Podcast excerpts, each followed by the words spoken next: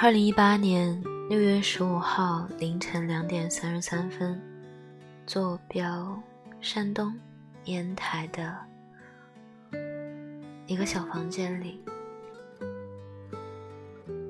今天晚上七点的时候抵达蓬莱，然后坐最早的一班大巴车来到市区。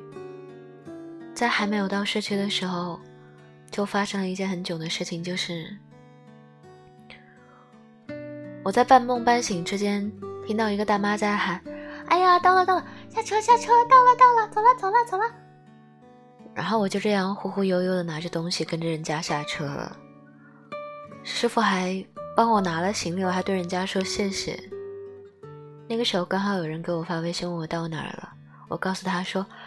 我到市区了，我马上就要到我住的地方了。这个地方我可熟，熟还没有说完，我抬头看一看四周，这里的楼我一个都不认识。我恍然大悟，哦，十字路口应该走错了。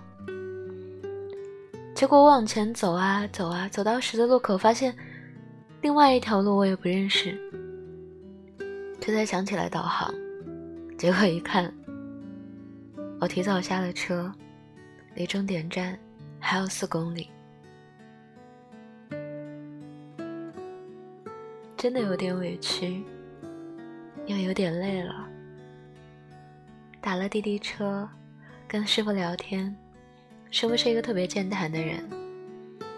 他听到我说我下错了站，又要打车过去的时候，他说：“妹子，这算什么呀？我跟你讲讲我吧。”他说：“我每天早上醒过来，想的第一件事情就是，我还有多少债要还。”我问他说：“那你一个人一个月要还多少债啊？”他想了想，比出一只手说：“五位数。”我那个时候愣了一下，我说：“师傅，那你就做滴滴司机的师傅就可以还钱了。” 还钱了吗？他说：“这怎么可能啊？这只是我几份工作中的一个。所以妹子，要不然你了解一下区块链啊？” 他真的是这样说的。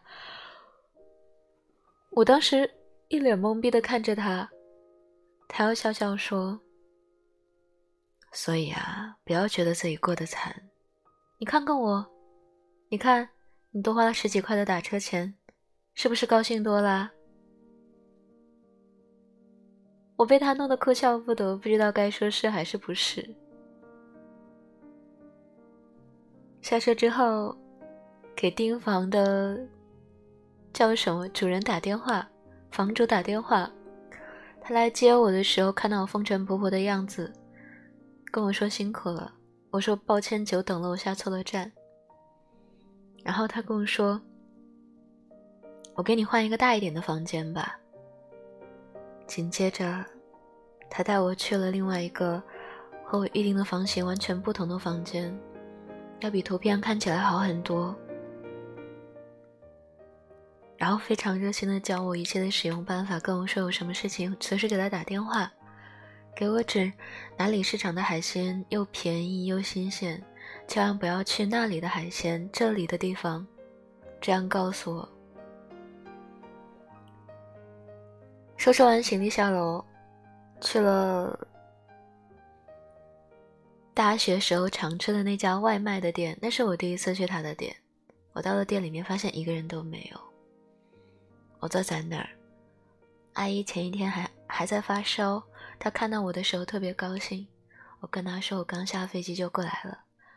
他显得格外的、格外的、格外的高兴。我看到他的桌子上面贴着，嗯，基督教的圣经里面的一些篇章，我就随口问了一句：“说阿姨，你是基督徒吗？”这一句让他打开了话匣子，跟我聊了大概一个半小时吧。我期间有几次都有点感动的想要流眼泪，不是因为基督徒的精神，而是。他用爱来解决恨的态度。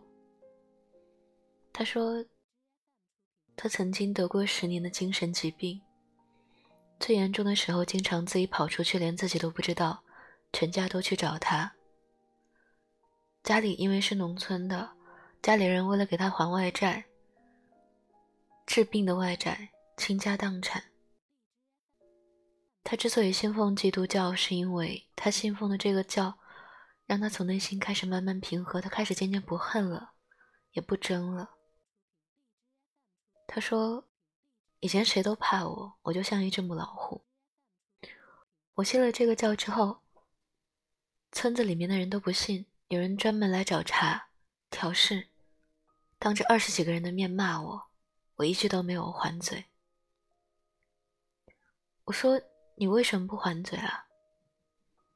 他说：“基督教里说，如果有人打你的左脸，那你就把你的右脸也伸出去给他打。”我有点理解不了。他说：“你知道那个当众骂我的人怎么样了吗？”我说：“怎么样啦？”他说：“后来他也成了一名基督徒。他回家对女儿说。”我忘了他们村子里面那个阿姨叫她什么，就是说，这个阿姨信奉基督之后，真的心情大变，整个人变得平和了很多，让她女儿去听听看，去教堂听听看。结果她女儿信奉之后，她自己也跟着过去了。我听起来的时候觉得有点神奇，就像女娲造人一样的神奇。其实我的点不在于基督教，我的点在于，他说。不管是恨还是怨，是嫉妒还是愤怒，这个世界没有什么是不能用爱来解决的。我当时愣了很久，他给我讲了很多很多的故事，很多很多的事例，还有他自己的想法。他说：“我病了十年。”我用了好长好长的时间，才发现，原来生气是拿别人的错误来惩罚自己啊！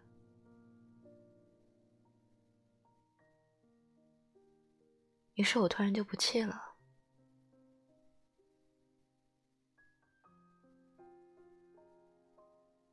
我听他说了很多话，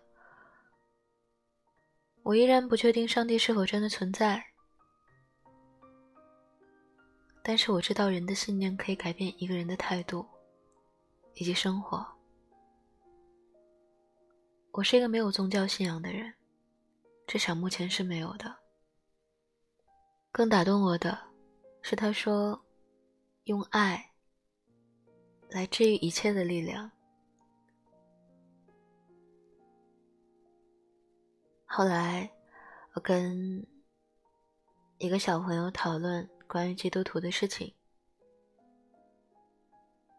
然后我对他提出了我的一些不理解，所谓的以德报怨吧。我还是一个有力气的人，暴力的力，诶，力气的力。他突然对我说：“那你说你很喜欢的那句，因为内心强大。”而生出一种体恤式的温柔，它背后是什么呢？我愣了一下，对他说：“是爱。”我希望我此生不怨、不恨、不争。我希望我可以尽可能的做到这样的态度。我突然明白，这也是为什么阿姨打动我的原因了。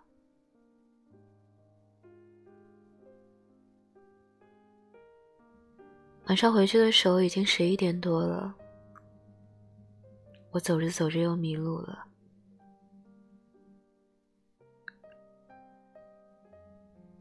但是你知道吗？我一点都不介意迷路，似乎在陌生的城市，只要我手上没有提着很重的行李，只要我还走得动，我就一点都不介意迷路这一件事。因为对我来说，迷路也是在旅行。无论我走到哪儿，都有东西可看，都有人可相处，都有事情可经历。我用了好一段时间，终于摸到公寓楼下附近的位置。有一段很黑很黑的路，我愣了一下，想要拿出电话打给什么人，让他在和我说话的时候走完这段路。但是想了想，我又把手机放下了。一如过去每一次脆弱的时候一样，我拐角走到了旁边的超市里面，那是一家二十四小时营业的超市。我认真的在货架上给自己挑酸奶，挑第二天想喝的水，挑想动起来的饮料。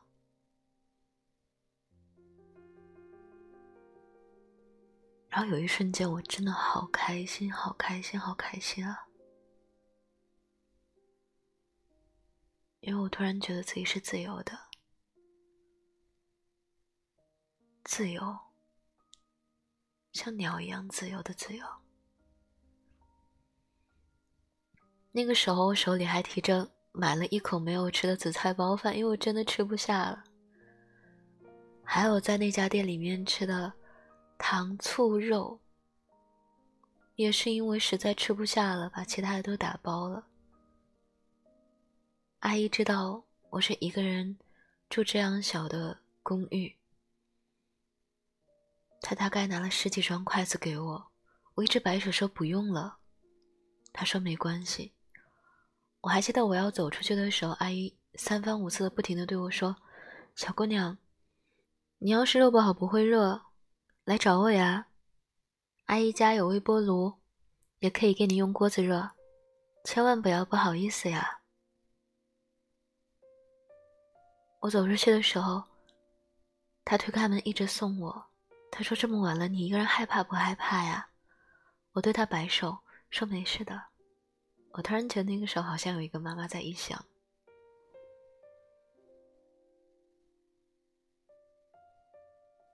我在挑酸奶的货架前面，手里拿着这些东西，怀里抱着酸奶、无糖可乐，还有维他柠檬茶和一杯清水。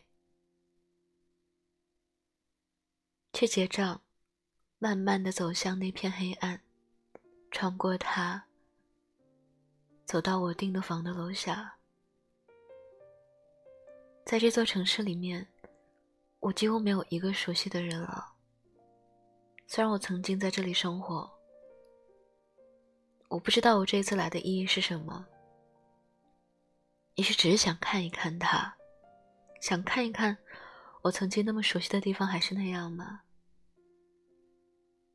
但是是又怎么样？不是又怎么样呢？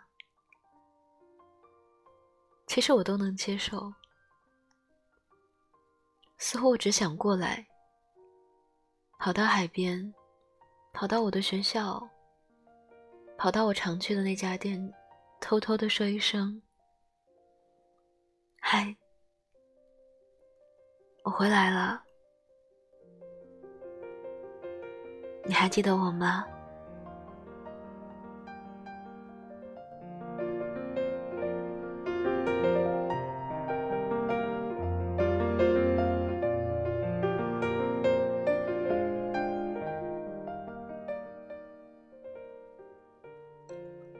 晚上回来的时候，跟闺蜜微信聊天，我给她发这里的变化，拍了几个小视频。她特别惊讶的说：“你竟然回了烟台，你怎么不告诉我？我本来但我就很想回烟台，想想还是算了。如果你早说，我们可以一起去了呀。”我对她说：“没关系啊，我去了就是你去了，你想看什么，我拍给你看啊。”他想了一会儿说：“其实我也没有什么想看的，就是好想念他。不然，你帮我去吃一吃第一餐厅的什么什么什么什么，还有第二餐厅的什么什么什么，还有还有第三餐厅的什么什么什么。或者你帮我看一看那家店还在吗？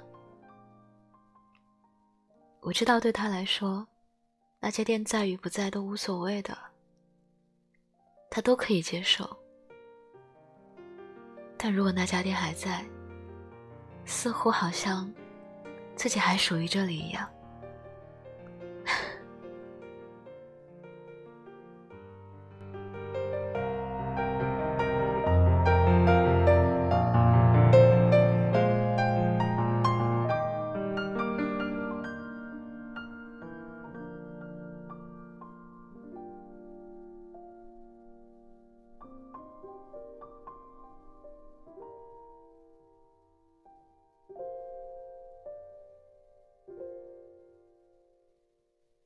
晚上回来，很认真的给自己做了护理，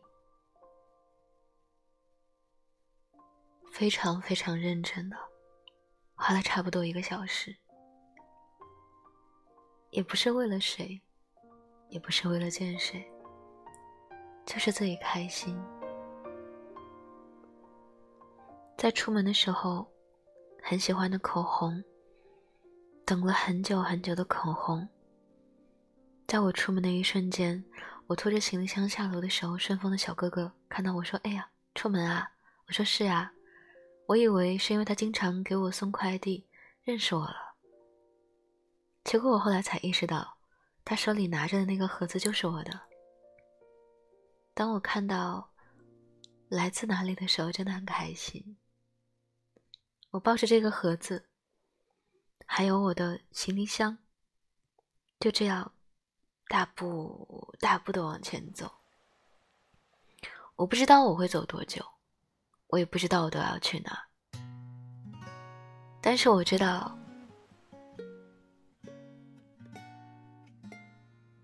这一年的我还是美好的，真的是这样觉得的，是自由、美好，并且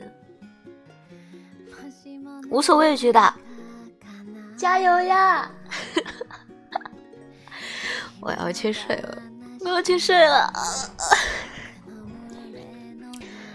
晚安。这里是半岛玫瑰，我是玫瑰。新浪微博搜索“台风和玫瑰”可以找到我。如果喜欢听我的声音，可以点击右上方的关注。